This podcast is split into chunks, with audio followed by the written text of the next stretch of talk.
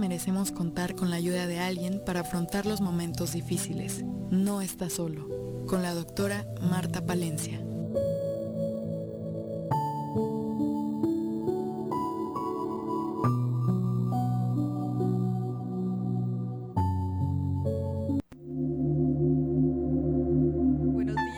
amigos que nos escuchan, con la alegría de estar en este espacio de nuevo, en este espacio que nos invita al crecimiento, a vivir, a bien vivir, a vivir de mejor manera.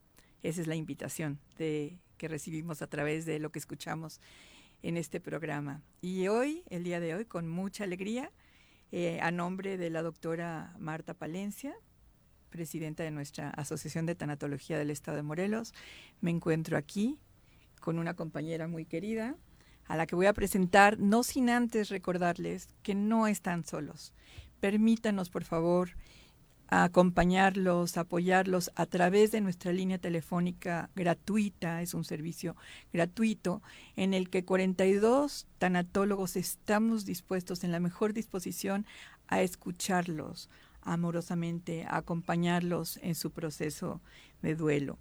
El teléfono es el 777-205-8174. Lo repito, es 777-205-8174. Ahí estamos dispuestos a escucharte. Y bueno, un duelo, ¿verdad? Aclarando que, que un duelo puede ser cualquier cambio en nuestra vida que implica que perdamos algo para ganar algo Puede ser desde un cambio de casa, puede ser desde una separación amorosa, puede ser desde, eh, no sé, perder algo, cambiar en algo que nos implique un proceso de adaptación, un proceso. Entonces, claro, hasta llegar a la, al, al, regreso a la luz, como decimos nosotros, como llamamos nosotros a la muerte, de un ser querido. Cualquier cosa que te implique eh, un cambio en tu vida al que te tengas que adaptar puede ser un duelo. Entonces llámanos, por favor, estamos ahí súper listos para acompañarte. Y bueno, pues aprovecho para presentarles a mi compañera el día de hoy. Su nombre es Betsabe García Hernández. Ella es compañera tanatóloga, es médico, eh, cirujano, tiene especialidad en medicina familiar, tiene una maestría en gerontología y tiene 23 años de servicio en el Seguro Social. Y ya también tres años como voluntaria tanatóloga Actualmente eh, ella nos, nos acompaña en el servicio a través de la línea telefónica. Entonces ahí estamos también las dos compartiendo el servicio en la línea. Y también está en el grupo de apoyo, en el grupo de apoyo que más adelante les, les, este, les voy a dar los, los datos. Bueno, se los voy a dar de una vez. Eh, tenemos, en este momento tenemos dos grupos de apoyo un grupo de apoyo para las mamis y papis que han sufrido la, ausencia, que están sufriendo la, ausencia, el regreso a la luz de, un hijo, de una hija, que están en duelo. Y este grupo de apoyo es el primer y el tercer lunes de cada mes por Zoom de cuatro y media a seis y media.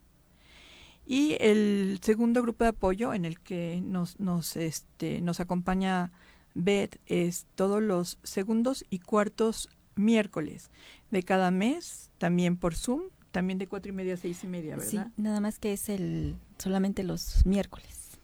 Los miércoles, Ajá, de miércoles, este, de segundo y cuarto de cada mes, de cuatro y media a seis y media. Perfecto, ok.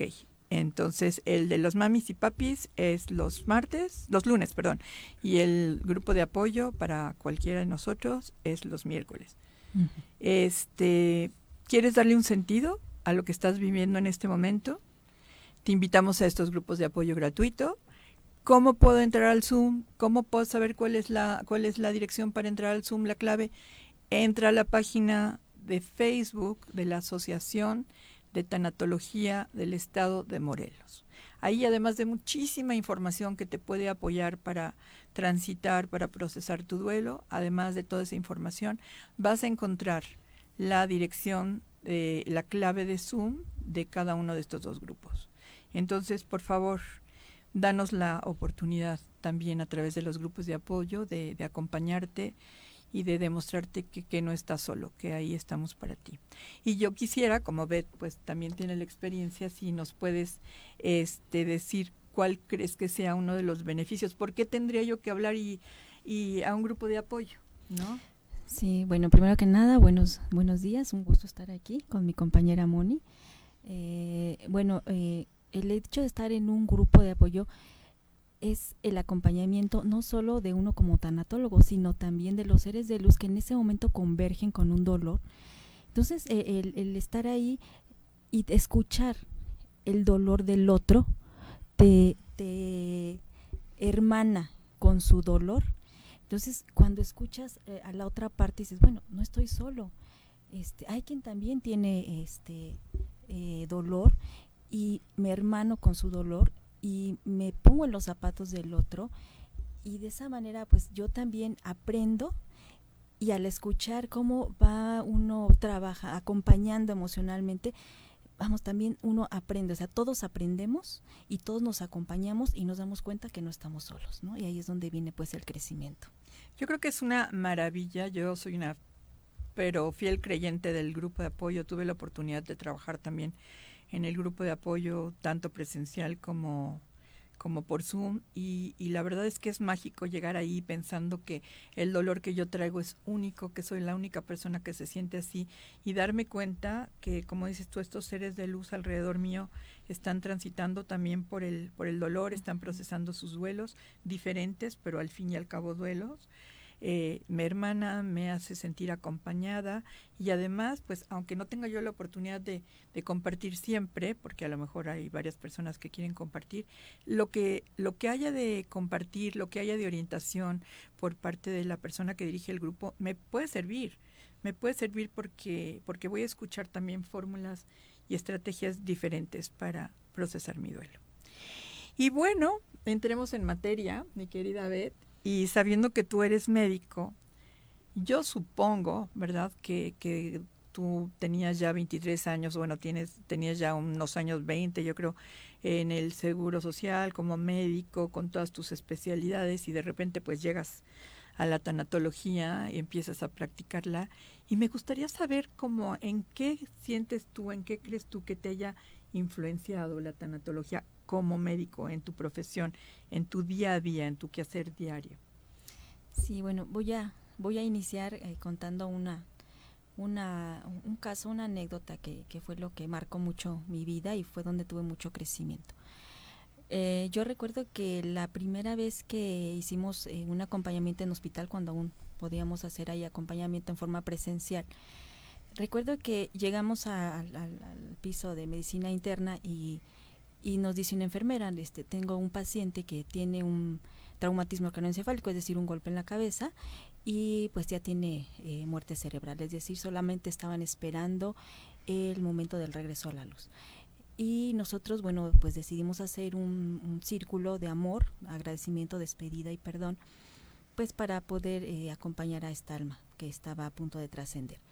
Eh, cuando nosotros, este, bueno, nos dieron la oportunidad de pasar a los familiares, eh, de 5 en 5, de 7 en 7, para hacer el círculo de amor. Entonces, el, eh, pues, pues ya sabes, primero relajas a los pacientes, pides permiso, relajas a los familiares y desde esa conexión con su ser empezó cada uno a despedirse, a decir cuánto lo amaban, a pedir perdón quien quería hacerlo y agradecer el hecho de haber estado con ellos el tiempo que, que les tocó vivir juntos recuerdo muy bien que la primera en despedirse fue su mamá. Eh, tenía 33 años el doliente. Y su mamá, eh, pues, hijo, vete en paz, yo voy a estar bien, no te preocupes por nada, te amo, sus palabras. Y en ese momento, el rostro de, del doliente eh, empezó a, sacar lágrimas.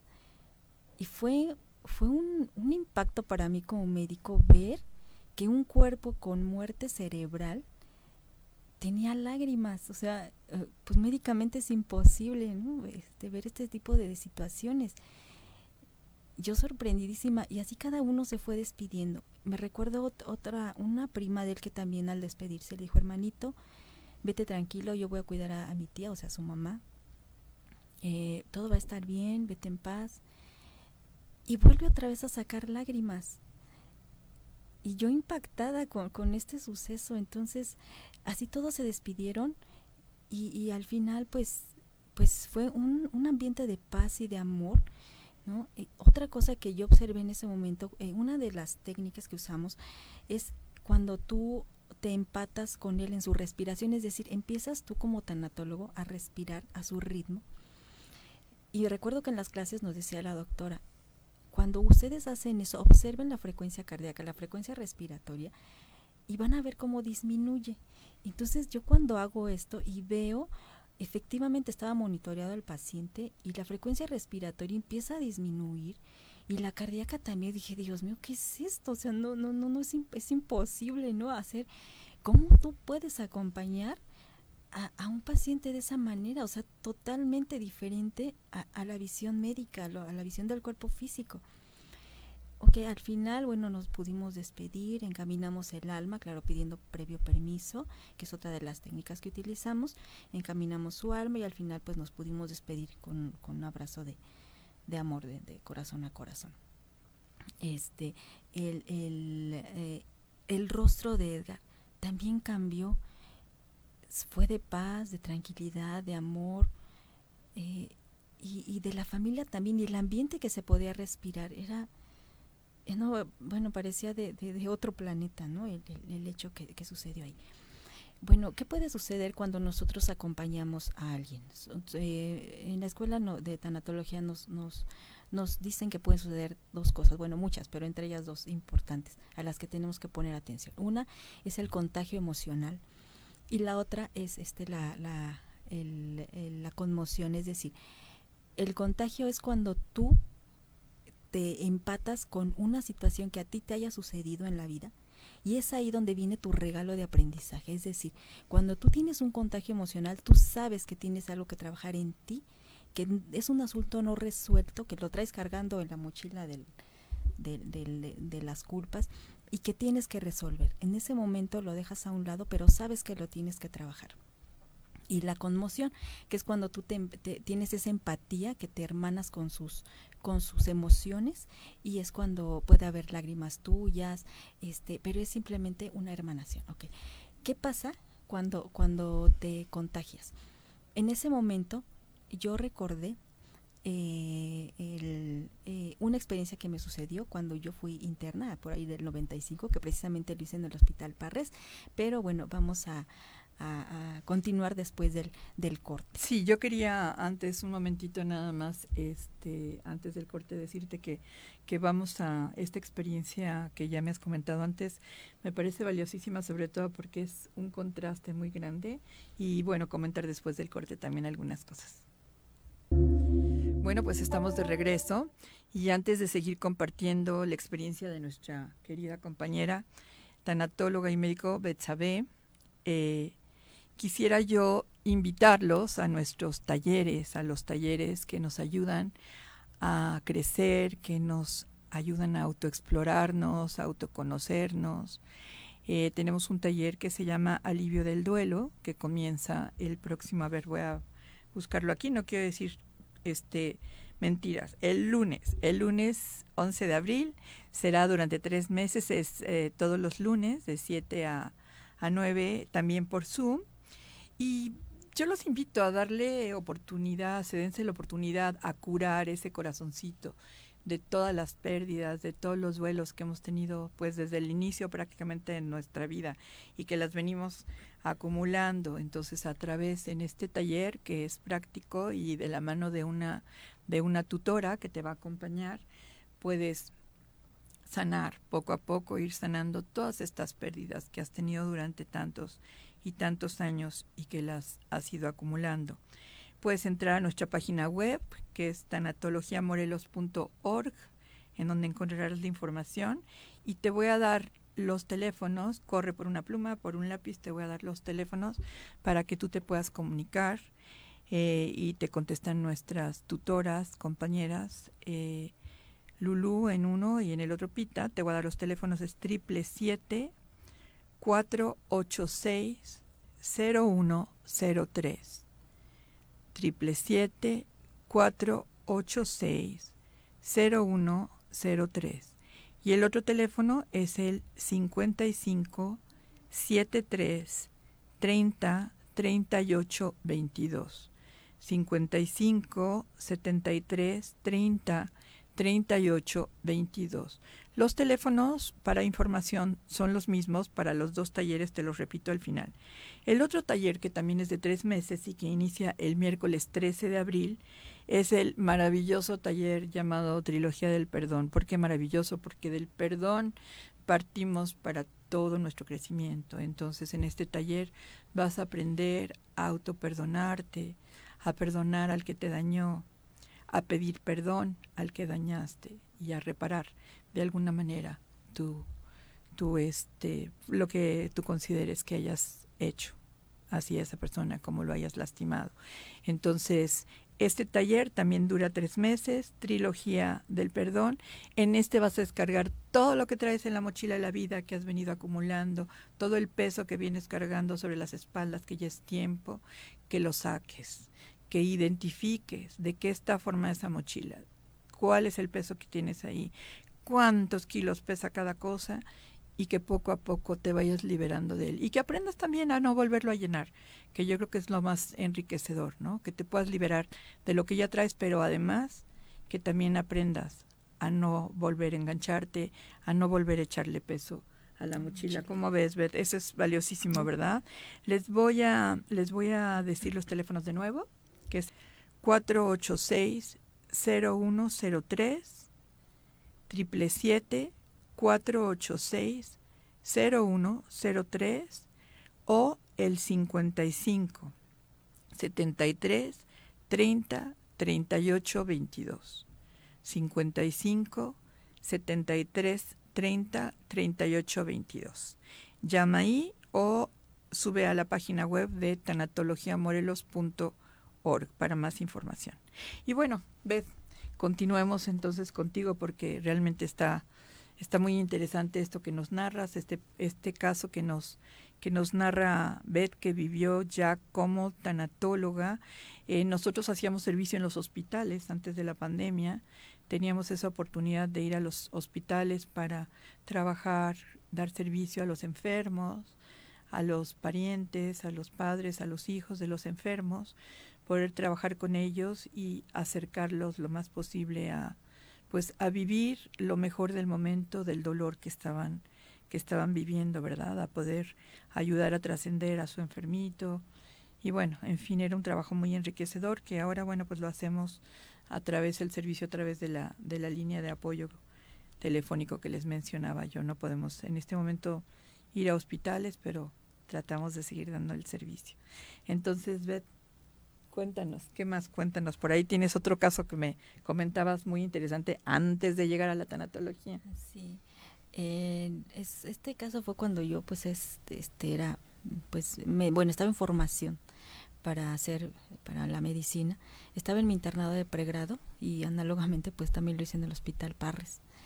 era por ahí el año del 95, cuando, pues, tenemos que estar un año, ¿verdad? Ahí eh, entonces, este, pues ahí uno como interno, pues está solo, tienes mucha carga de trabajo, em, estás eh, haciendo ingresos, bueno, es la locura para el, para el, para el médico eh, interno de pregrado.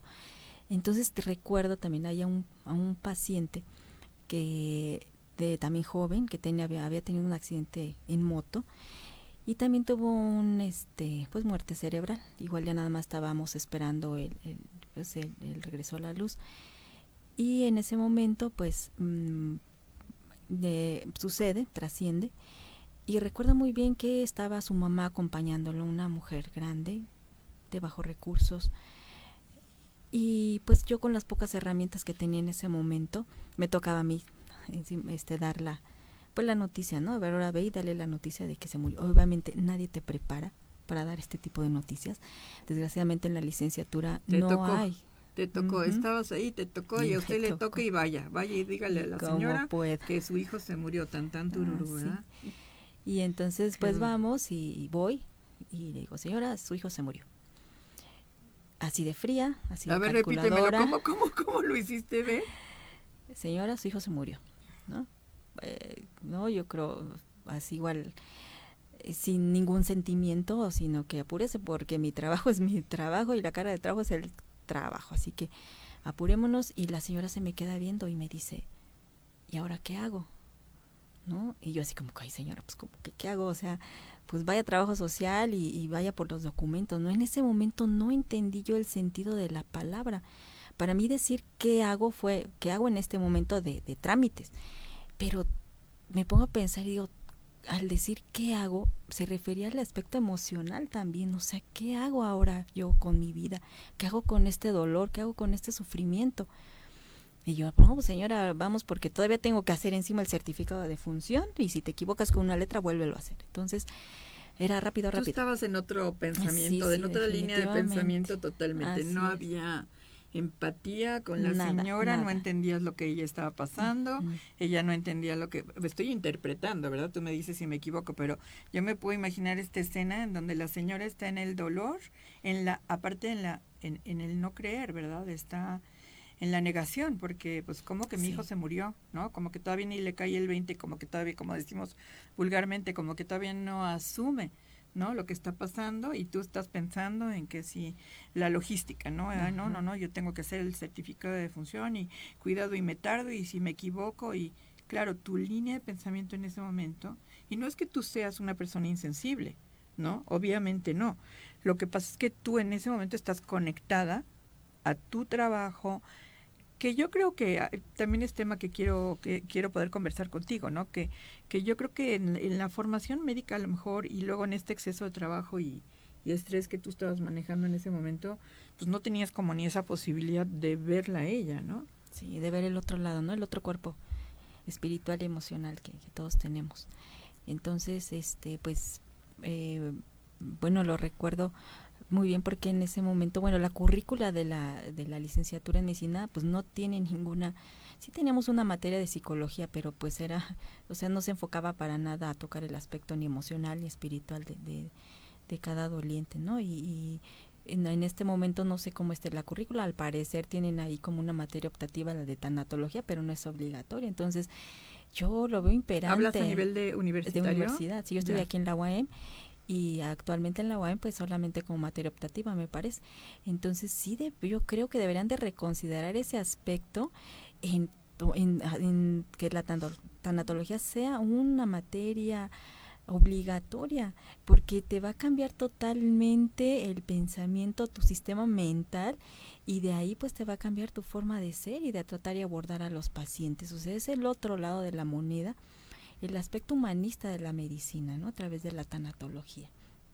Así es, entonces, este, lo estaba comentando que, que el contagio emocional fue ese, e, el, hecho de yo tener la culpa de haber tratado así a, a, esos dolientes. Entonces, pues era una culpa que yo traía en mi mochila, ¿no? Y, y hasta ese momento que tuve la oportunidad de acompañar a, a, ya como tanatóloga al doliente, pues fue muy diferente y entonces este a Edgar, ¿verdad? Al, del, también del hospital Parres, al, sí, al del Parres, fue una analogía muy curiosa, o sea, la misma situación, paciente joven, traumatismo craneoencefálico, o sea, golpe en la cabeza, muerte cerebral.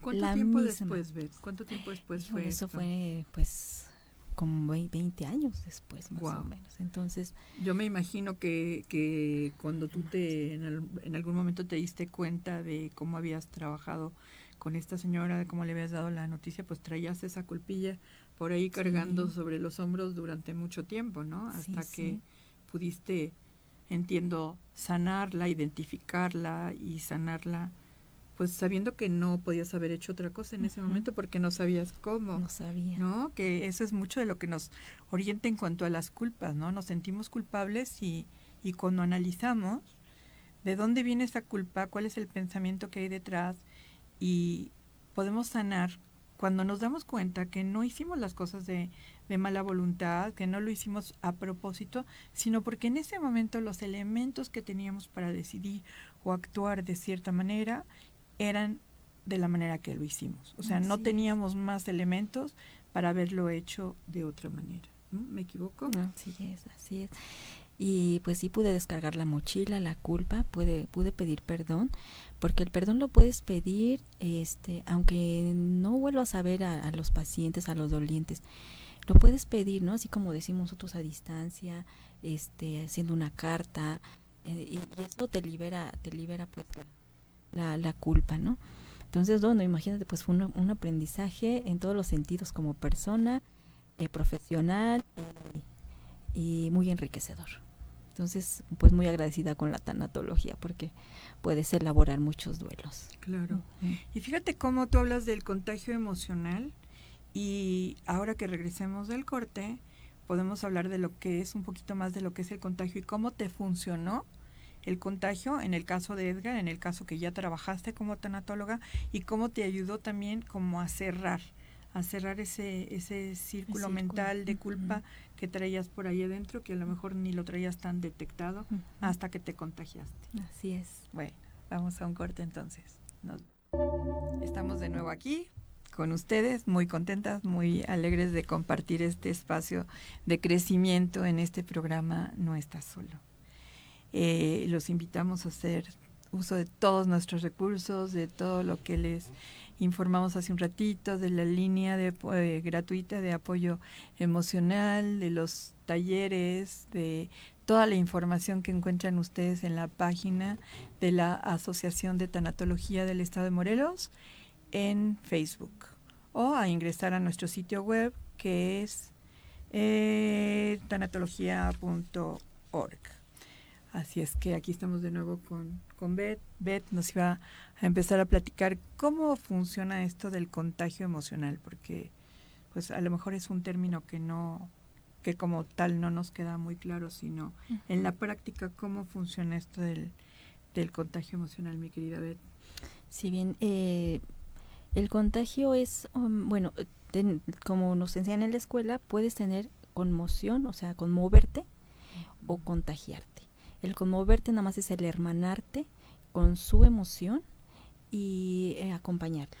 Te, voy a interrumpir un momentito y te voy a decir por qué. Porque esto para mí fue un aprendizaje maravilloso cuando a mí me dijeron, oye, si tú estás dando un acompañamiento y se te salen las, las lágrimas, está bien porque no es que tú tengas que asumir una postura, y volvemos al caso en el que diste la noticia, ¿verdad?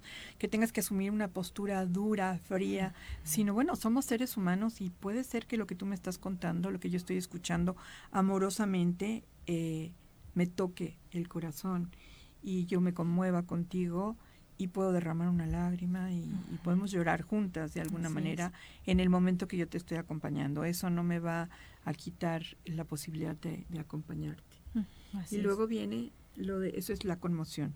Y luego viene lo, del contagio, emocional, que es diferente. Así es, el contagio es cuando tú sientes que algo te mueve dentro y, y en cierta forma te incomoda, así como que dices, bueno, no me siento bien, ¿qué me está pasando? O sea, algo hay ahí. Y es ahí donde viene tu regalo. Porque es donde tú creces y te pones a observar. Bueno, en el momento que estás dando el acompañamiento, lo dejas a un lado y tú sigues acompañando, pero ya cuando terminas de dar el acompañamiento, a ver, ¿qué fue lo que pasó? Y entonces empiezas a escarbarle, ¿no? Contigo, a ver, ¿qué, qué fue? ¿Qué es? ¿Qué siento? ¿Qué emoción tengo? ¿Enojo? ¿Culpa? ¿Tristeza? ¿Frustración? ¿Soledad? ¿Dolor del alma? ¿Qué tengo? Ordenas tus emociones, ¿no? Ves y entonces, ah, ya, sucedió esto, fue esto imagínense una culpa de más de 20 años. Y la verdad es que yo ni siquiera sabía que la tenía. O sea, es, increíble. Y cómo te vas lacerando, cómo tu mochila de, de, los resentimientos la vas cargando día con día con piedras, ¿no? Y, y el poder decir, aquí está esta piedra de la culpa, sacarla y poderla trabajar y aprender, es lo que te hace crecer crecer y elevar tu nivel de conciencia, ¿no? Y por eso digo que el contagio para mí es uno de los regalos más hermosos que te da el acompañamiento emocional, porque es ahí donde viene tu, tu, crecimiento. Claro, claro, porque es, es como dices tú, una culpa que no te diste cuenta de traerla ahí y que además te pesó durante 20 años en esta mochila que todos traemos cargando. Entonces, bueno, qué bueno que pudiste liberarlo y sobre todo liberar la culpa, ¿no? O sea, este sentirte libre de eso, el darte cuenta de que lo, lo que sucedió pues no no fuiste culpable, ¿no? que fuiste responsable hasta donde pudiste de, lo que tú tenías que hacer en ese momento y de lo que tú sabías que tenías que hacer.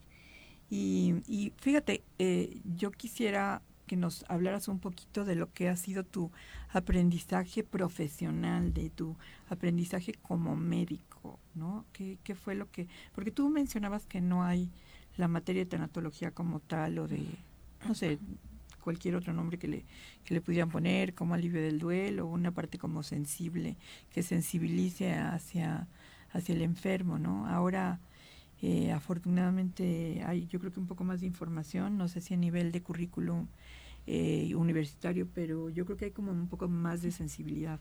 De, que los médicos, los, las enfermeras tengan esta, esta formación. A mí sí me tocó alguna enfermera que cuando daba yo servicio en el Hospital Parres, eh, mis prácticas, también me se llegó con nosotros una enfermera para decirnos que tenía que presentar un examen de, de tanatología, que tenía una materia, y bueno, a mí me dio mucho gusto. La verdad que me, dio, me dio mucho, mucho gusto que, que les hubieran incluido la, la materia de tanatología en, el, en sus estudios como enfermera. Pero bueno, cuéntanos un poquito como aprendizaje profesional, Beth. Sí, claro, bueno, con esta experiencia que, que me sucedió, pues pude, eh, entendí, aprendí el, humanismo aplicado a la medicina, ¿no? Que es muy diferente trabajar en conexión espiritual, es decir, este, desde el tu ser, ¿no? No desde el ego, ¿no? Porque somos seres duales, tenemos ego, tenemos ser, pero el ser, el trabajar con el ser es, es, verlo amorosamente desde tu paz, desde tu, tu, tu luz, porque todos, son, todos somos seres de luz, y, el trabajar desde ahí, bueno, hasta los resultados son diferentes. Te, te, puedes dar cuenta, ¿no? Cuando yo respiré al ritmo del doliente, bajar sus signos vitales, wow, ¿no? Y, y, y lo, algo que nos enseñan en tanatología es que el sentido del, del, oído es el último que se pierde en un paciente. Eso es importantísimo. Este punto es importantísimo, lo que dice Beth. Fíjense que muchas veces cuando nuestro enfermito está en estado de coma, cuando está ya pues muy mal, nosotros tendemos a no hablarle, a no comunicarnos con él. Y el sentido del oído es el último que se pierde. Podemos seguir hablando con ellos, eh, pidiendo perdón, diciéndoles que los amamos, haciendo este círculo de amor del que nos hablaba Beth con, con todos los presentes, con, con todos los que estén ahí que lo quieran hacer. Obviamente sensibilizarlos a que para el enfermo es muy importante el poderlo despedir. Y aunque nosotros creamos que no nos escucha, sí nos escucha. Entonces no lo dejemos ahí solo, sino, y, y pues porque no sabemos qué decirle, ¿verdad? Porque está ahí y está callado y está en coma y está dormido y, y nosotros no dejemos de comunicarnos con él. Ahí está, hay que comunicarnos. Este, perdón. Sí, sí, así creo es. que era un punto muy importante que, que a veces pasamos por alto. Sí, sí, porque pues yo creo que muchos de nuestros radioescuchas tal vez han tenido así algún algún doliente, ¿no? Algún algún familiar, algún ser querido y no ustedes platiquen con ellos, este los escucha. Digo, yo lo vi, o sea, lo, pude ver, comprobar a través de los signos vitales, a través de las lágrimas sí nos escuchan y se pueden en ese momento despedir eh, con amor, decirle cuánto lo aman, agradecer, pedir perdón, todo lo que su necesite decirlo, ¿no? Es muy importante esto. Entonces, bueno, em, con respecto a la medicina, pues yo creo que los médicos tenemos diariamente la gran oportunidad de del aprendizaje, de, de aprender día con día, de acompañar día con día, de poder servir al otro día con día. Es decir, entra un paciente y desde que entra mirada amorosa. Eh, los puedes palpar porque haces tu exploración y puedes palparlos con, con, con una mano de amor, o sea, una caricia amorosa. O sea, te empatas con ellos, aunque los escasos minutos que tenemos en algunas instituciones de estar con ellos, pues, eh, pero con que hagas eso, o sea, es, es, otro resultado y es otro, otra, otro ambiente, otra esfera emocional, ¿no? Entonces, mirada amorosa, eh, los tocas con amor y con eso yo creo que aprendes mucho, ¿no? Y, día con día, imagínate si te contagias al día con día de algo que te platiquen, ¿no? Pues diario estás aprendiendo algo, o sea, qué oportunidad tan maravillosa de poderlo hacer día con día y, y de, de, de crecer, ¿no? es, es algo que, que, los médicos, eh, por eso es una profesión tan hermosa, porque los médicos podemos eh, eh. Em, eh, parece que nos vamos a un corte. Bueno, nos vamos a un corte y regresamos. De regreso aquí con Beth, nuestra invitada de hoy, nuestra querida compañera tanatóloga que, que nos ha compartido dos casos muy diferentes y muy extremos de cómo trabajó con un doliente, con un enfermito y con su mamá antes de la tanatología como médico y después ya con, el, con las estrategias, con las técnicas que, que la tanatología, con el conocimiento, el aprendizaje que la tanatología le, le fue dando, ¿no? Y nos hablaba de su aprendizaje profesional, de, de cómo este acercamiento más humano como médico en el día a día hacia sus enfermos, eh, empatizando con ellos, empatizando con su dolor, inclusive también empatizando con el dolor de los de los parientes, de los eh, de los familiares, porque eh, ella invita, ¿no? En el caso de Edgar, ella invita a los familiares a entrar, a hacer este círculo de amor alrededor del doliente que está a punto de regresar a la luz, de morir, como, como decimos en, el lenguaje normal. Nosotros decimos regresar a la luz porque consideramos que así es, que somos luz y, y regresamos a, a la luz, ¿verdad? Y eso nos da mucha esperanza. Eh, habla de, cómo como médico ella eh, practica la mirada amorosa, la escucha profunda, el poder tocar las caricias a, estas personas que tanto, tanto lo necesitan por cómo están sufriendo, ¿no? A mí me gustaría ver que nos hablaras un poquito de tu aprendizaje personal, de, de, de, de, de cómo en tu vida personal has aplicado esto, has crecido, has superado cosas, ¿no?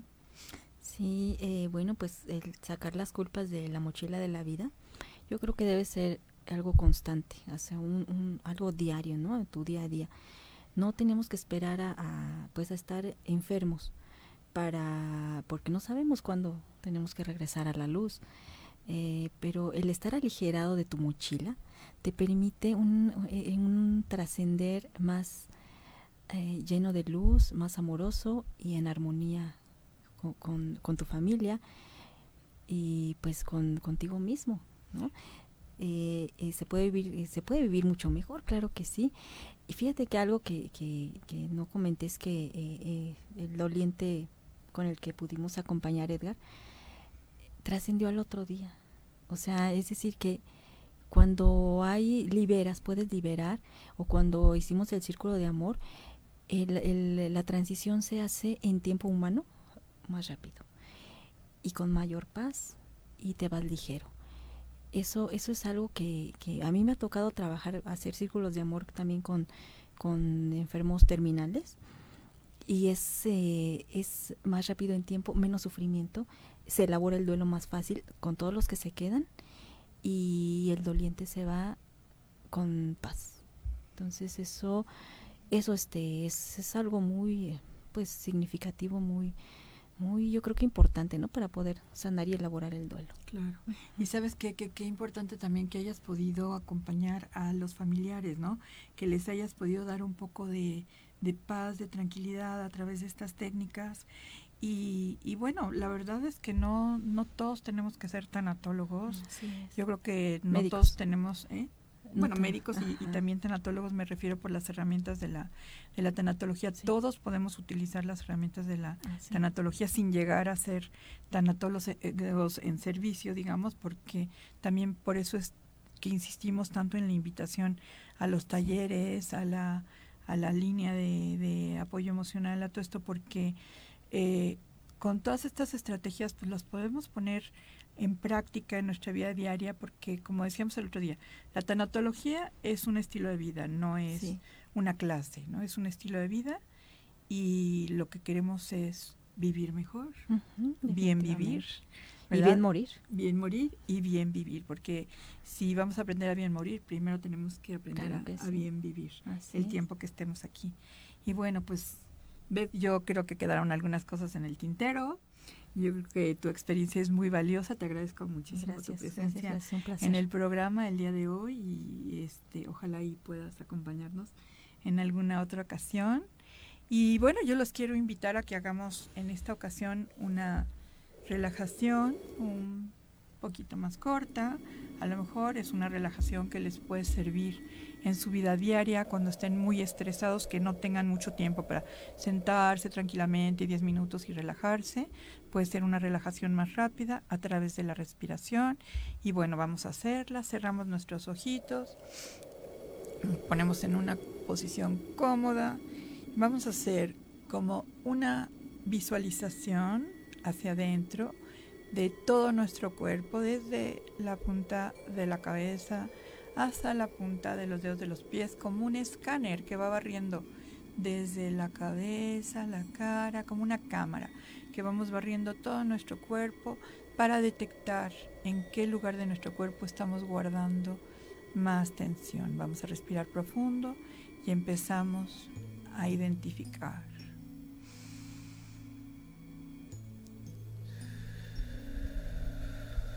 Te voy a pedir que tomes otra respiración muy profunda y cuando exhales, visualiza cómo la tensión que tienes en esa parte que tú detectaste de tu cuerpo sale por los dedos de tus manos y por los dedos de tus pies. Tomamos una respiración profunda. Exhalamos dejando que salga toda esa tensión por los dedos de las manos y los dedos de los pies. Vamos a tomar otra respiración profunda. Acomodamos nuestro cuello, moviéndolo un poquito Agitamos nuestras manos, nuestros pies. Vemos en dónde, en dónde está esa tensión. Y volvemos a respirar. Exhalamos suavemente por la boca, soplando un poquito, dejando que salga toda, toda esa tensión. Si por ahí tienes pensamientos, no los combatas. Mételos en una nube y velos pasar enfrente de tus ojos. Déjalos que fluyan. No te pelees con ellos. Tomamos otra respiración, haciendo conciencia de cómo entra el aire a través de nuestra nariz cómo sale un poquito más caliente de cómo entró suavemente. Respiramos. Te voy a pedir que pongas tu mano derecha sobre tu corazón y con la mano en el corazón sientas tu latir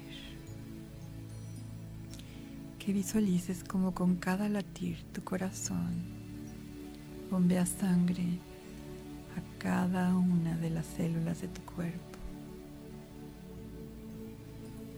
Corazón lleva haciendo este trabajo desde siempre en ti.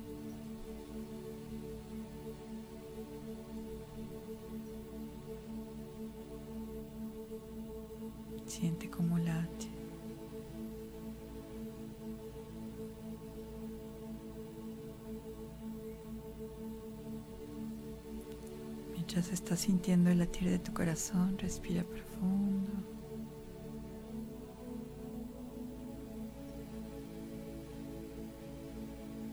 Y poco a poco visualiza cómo se va encendiendo una lucecita dentro de tu corazón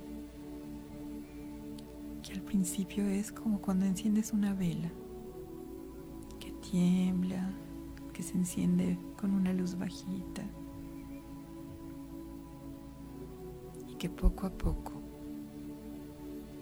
va ganando fuerza, va ganando potencia. Ilumina todo tu corazón. Inunda tu corazón.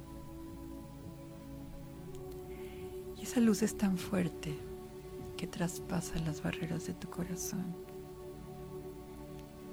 iluminando todo tu cuerpo, desde tu cerebro, pasando por todos tus órganos, tus ojos, tu garganta, tu estómago, tus genitales, tus brazos, tus piernas,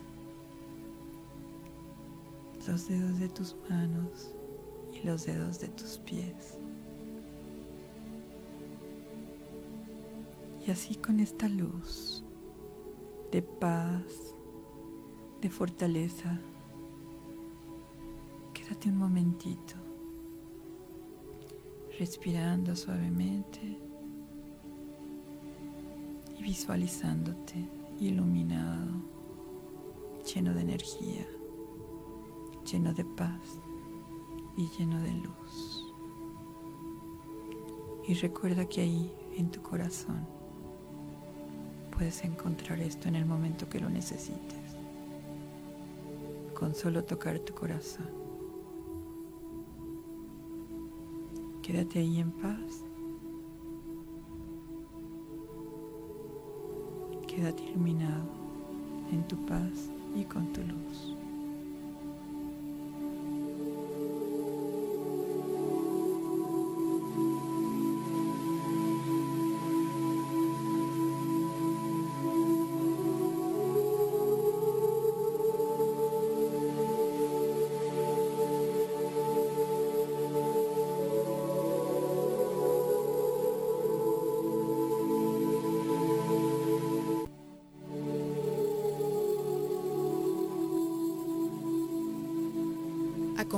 En el siguiente programa con la doctora Marta Palencia en No está solo.